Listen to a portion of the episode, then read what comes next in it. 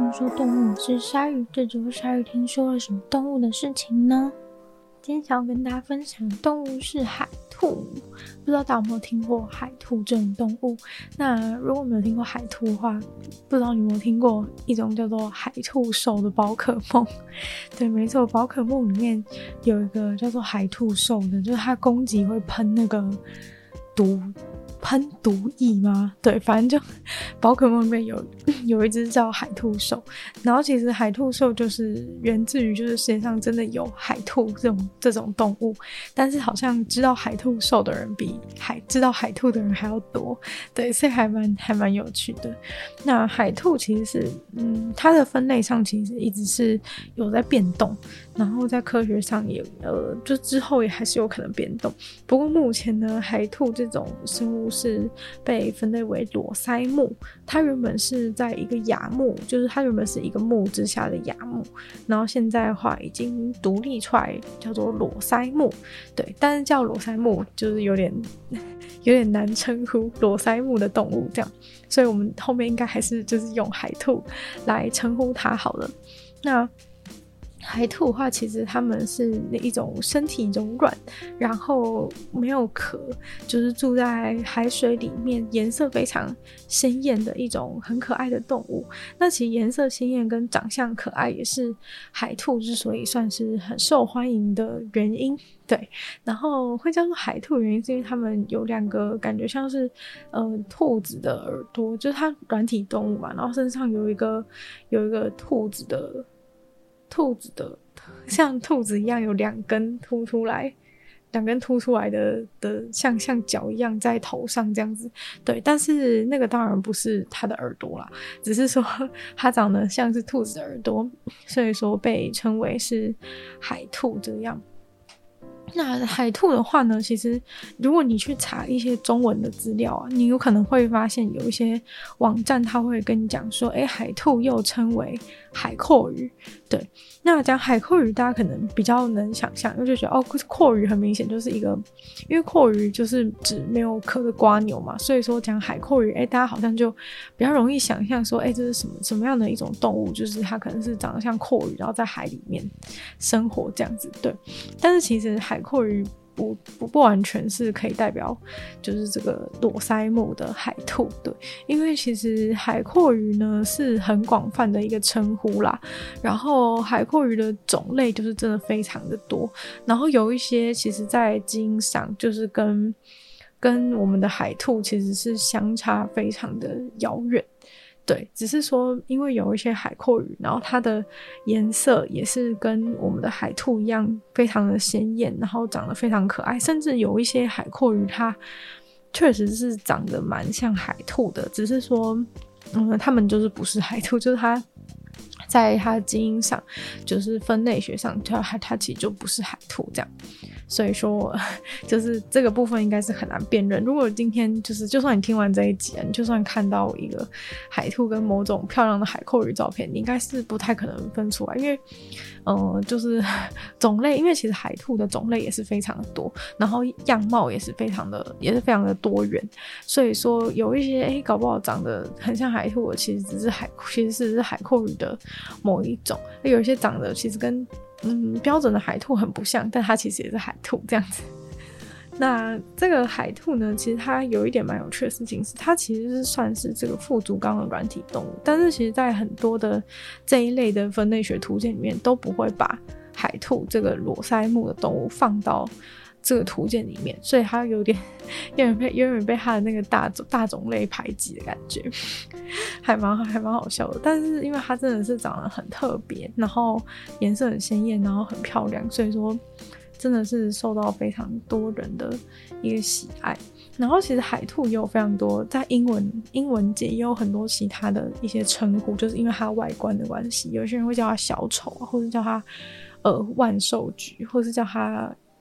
舞者或是龙之类的，反正就很多，就是都是因为它外观非常的华丽的关系，所以有这些各种不同的称呼。那目前已知的呢，大概就是已经有三千种的，已经有三千种的这个三千种的裸腮目的动物。然后，呃，裸腮类的动物呢，其实就是。嗯，就是他们很，他们住在各个世界各地的海域，对，就是大概从北极啊，然后温带、热带，甚至到南极洲的。就是南大海、南大洋附近都可以都可以找到海兔的踪迹，对，所以等于整个地球从北到南，就是几乎海域里面都可以找到海兔。但海兔之所以为海兔呢，就是它们是非常局限于咸水的，对，就是一定要住在海水里面。那有少数几种的海兔，它住的咸水可能它的盐度有比较低，但是无论如何，它是一定要住在海水，就是咸水里面。对，那讲从北到南，全部都有海，全部都有海兔的的踪迹。那讲这个海水的深度的话呢，其实也是非常的广的。海水海海水当中海兔的这个深度分布，从那种潮间从潮间带那种超浅的，就是可能根本就是沙跟地板跟水都只有一点点距离，到那种七百公尺深的海洋。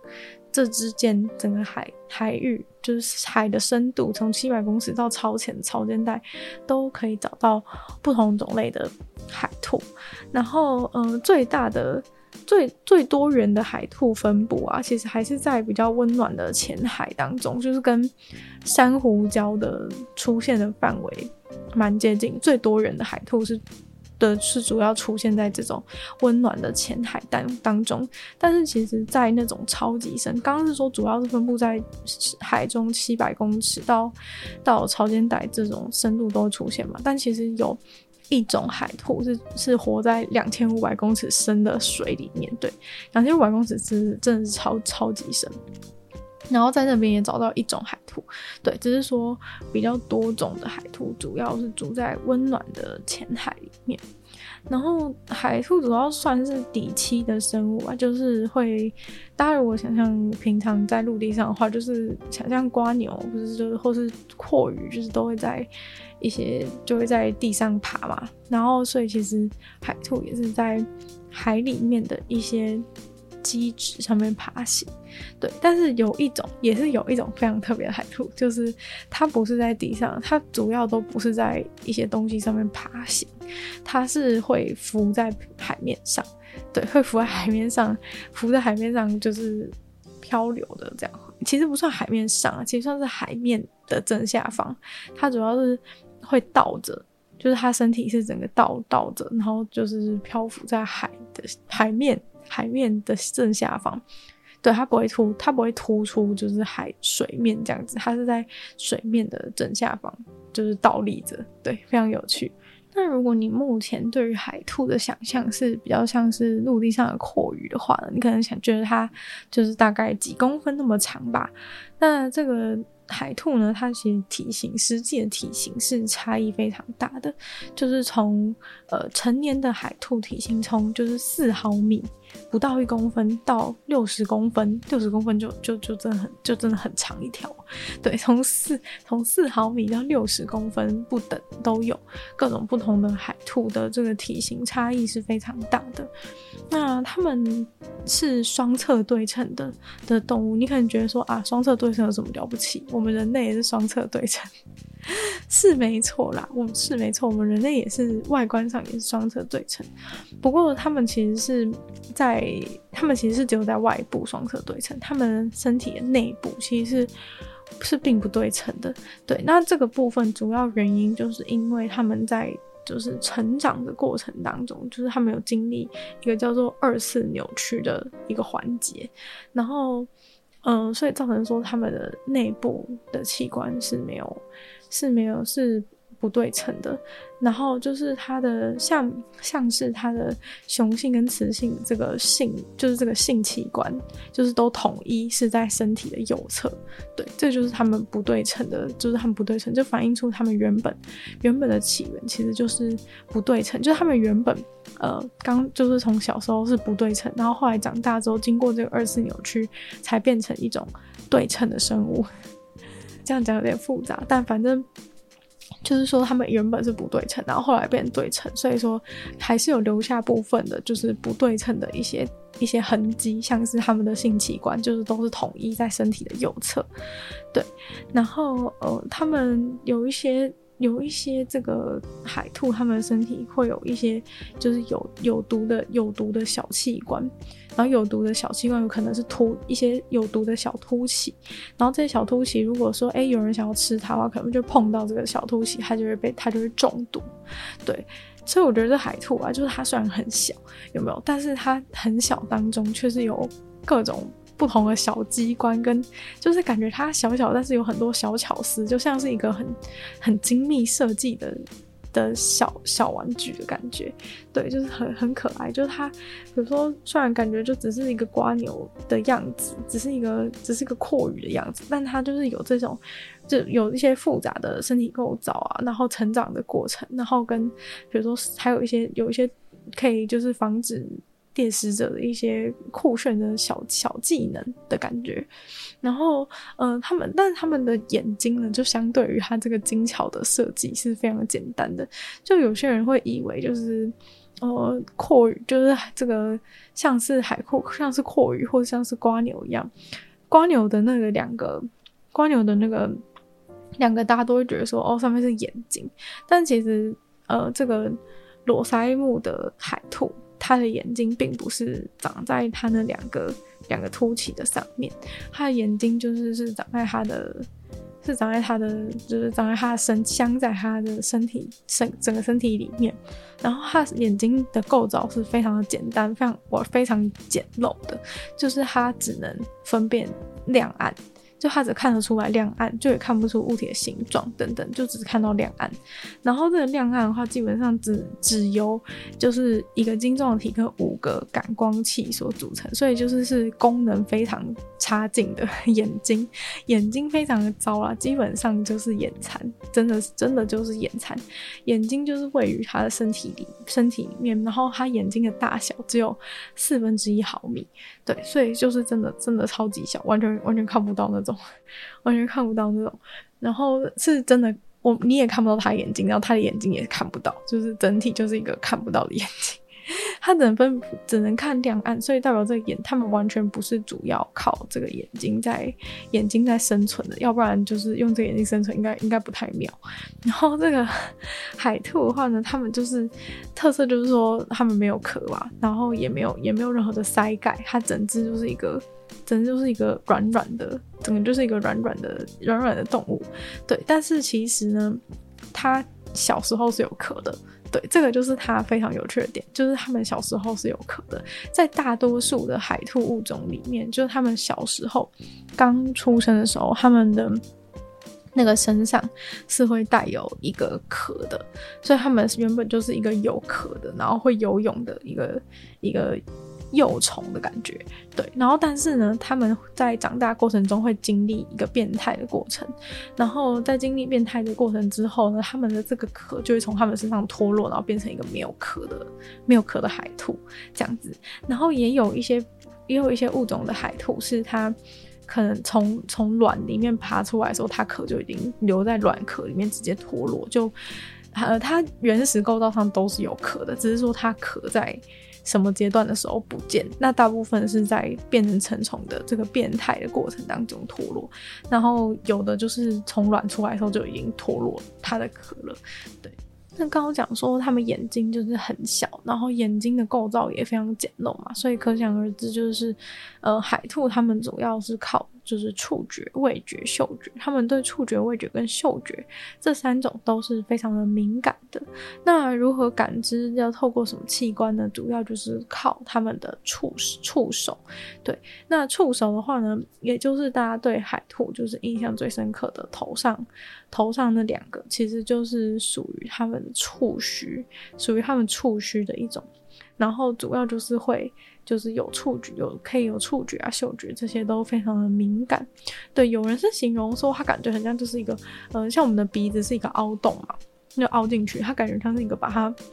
翻出来的把它翻出来的一个一个鼻子，对，但是它其实应该还是有味觉跟触觉，所以我觉得还是跟鼻子蛮不一样。主要就是它一个非常重要的感官感官的感官的工具，这样子，就是它头上的那两根，就是它最主要的最主要的这个这个触须。那它其实还有其他的触须，像是可能在下面有它的足足触须啊，对，或者是还有脚触须之类，就是旁边可能有一些延展出来的一条一条的，也有可能是它的脚触须。但是因为海兔它们就是，呃，很多人啊，样子很非常多不一样，所以可能这样子也很难一概而论。但是主要就是可以讲，就是他们，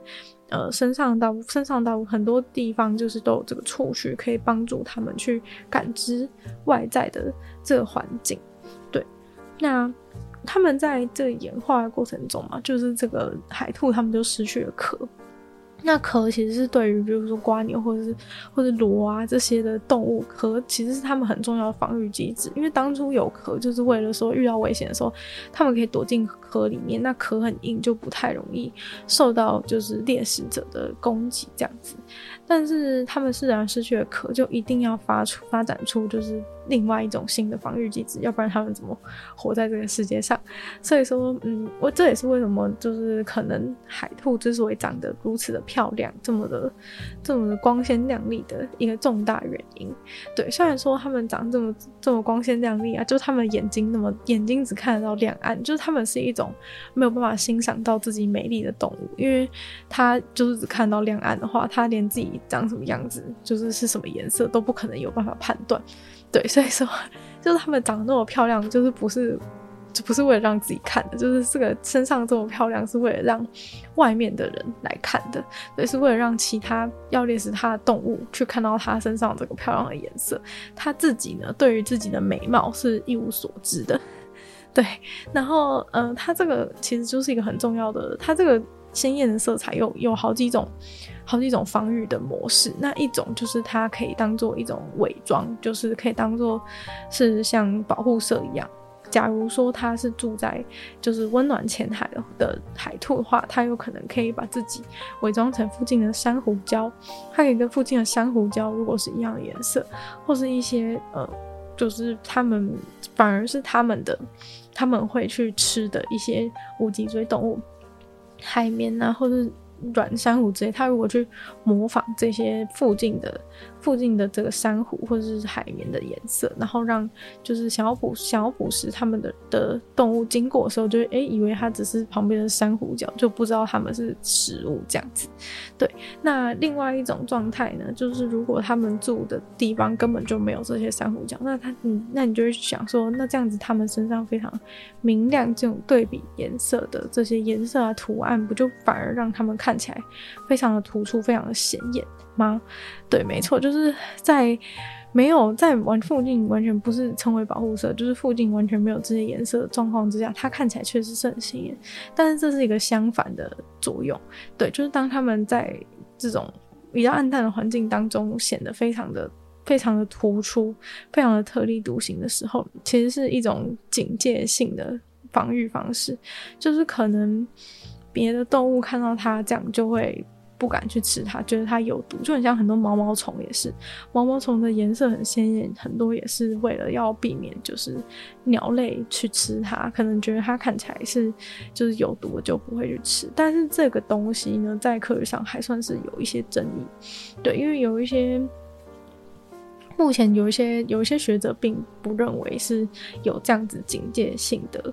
作用啦。对，但反正 有这样子的说法，就分享给大家知道。那其实呃，除此之外呢，就是光靠这个颜色还有美丽的外表，就是之外，其实他们还有强大的化学防御能力。对，他们其实是还有这种生化工具的。那这个生化工具的话，就是就是像是一些毒液，像刚刚说他们身体上的一些。一些一些毒液就是都可以都可以拿来防御，就是或者是说他们整个身体有毒，如果吃到他们的话，那那个动物可能就会死掉之类的。像是有一些有一些海兔，他们吃更有趣的是，他们有一些毒液还不是自己制造的，就是他们有一些会去吃别的动物嘛，然后他吃了别的动物之后，他可以把那个动物身上的毒。就是留在身上，但它自己不会被毒死，就是它可以透过一些特殊的方法，然后甚至把它吃进去。它它吃一个有毒的东西，把然后把那个有毒动物身上的有毒的这个分的这个小部分，把它储存在自己的身体里面。然后当别的动物来吃它的时候，就会就它也可以把这个毒传递下去，非常厉害。就是它基本上。想怎样就怎样，就是要是我们人类也可以这样的话，你就会想说，哦，那我一定要叫我的，如果我在减肥，我一定要叫我的身体，就是我吃下去那些糖你都不要吸收，我吃下那些毒你都不要吸收，这样。但他们就是可以做到，就是可以把他们吃到的毒毒有毒动物身上的这些有毒的部分，把它保留，然后甚至存到靠近自己的皮肤表面的地方。那这样子，别的动物去吃到它的话，就会马上。就会马上就是被毒到这样，但他们的消化道里面就是却完全不会受到这些这些毒的影响，非常的厉害。但是这个东西的具体机制还没有到非常的清楚。对，总之他们就是确实可以做到这样子的，做到这样子的状态。然后有一些海兔，他们也可以去吸收一些。植物的细胞，这也是非常厉害的点，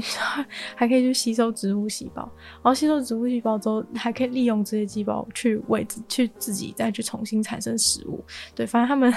好像很擅长利用其他的，好像很擅长利用其他的其他的动物的一些构造，然后来帮助自己的生存。那讲完如何他们如何去躲避被其他人吃掉的命运之后呢，就来讲说，那他们吃什么呢？大部分的海兔呢，其实都是肉食性的，应该可以说是所有啊，所有的海兔都是肉食性的。那主要呢，很多海兔会喜欢吃的是海绵，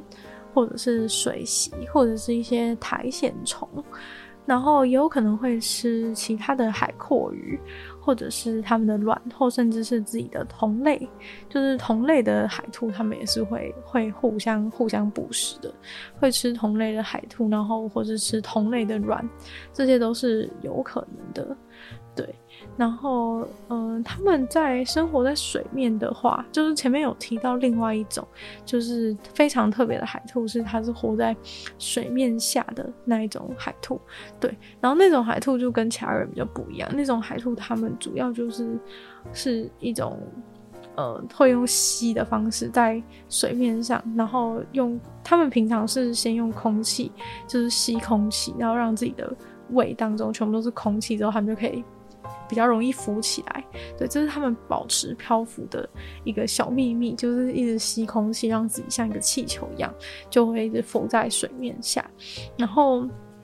接下来呢，它就是会在遇到一些小猎物的时候。它就会张开它的大嘴巴，然后直接把那个猎物直接吸进，直接吸进它嘴巴吃掉。如果是小猎物的话，就这样吃；而如果猎物是更大的猎物的话，那它可能就没有办法就是吃整个嘛，因为它而且它也同时漂浮在水上，所以其实它能够吃的那个时间不是很长，就是可能你一放手，诶、那个东西就飘走了。所以说。他们如果是要吃比较大只的动物的话，他们可能会只吃对方的一个部分，部分一个小部分，然后通常他们选择的这个小部分就会是对方的触手，对，因为对方的触手可能会有，就是会有会里面触手里面可能会有一些线虫囊，然后这个部分就跟刚刚他讲防御机制一样，他吃下去之后，就是可以把这个线虫囊，就是从他的这个。从它的肠子里面移到它的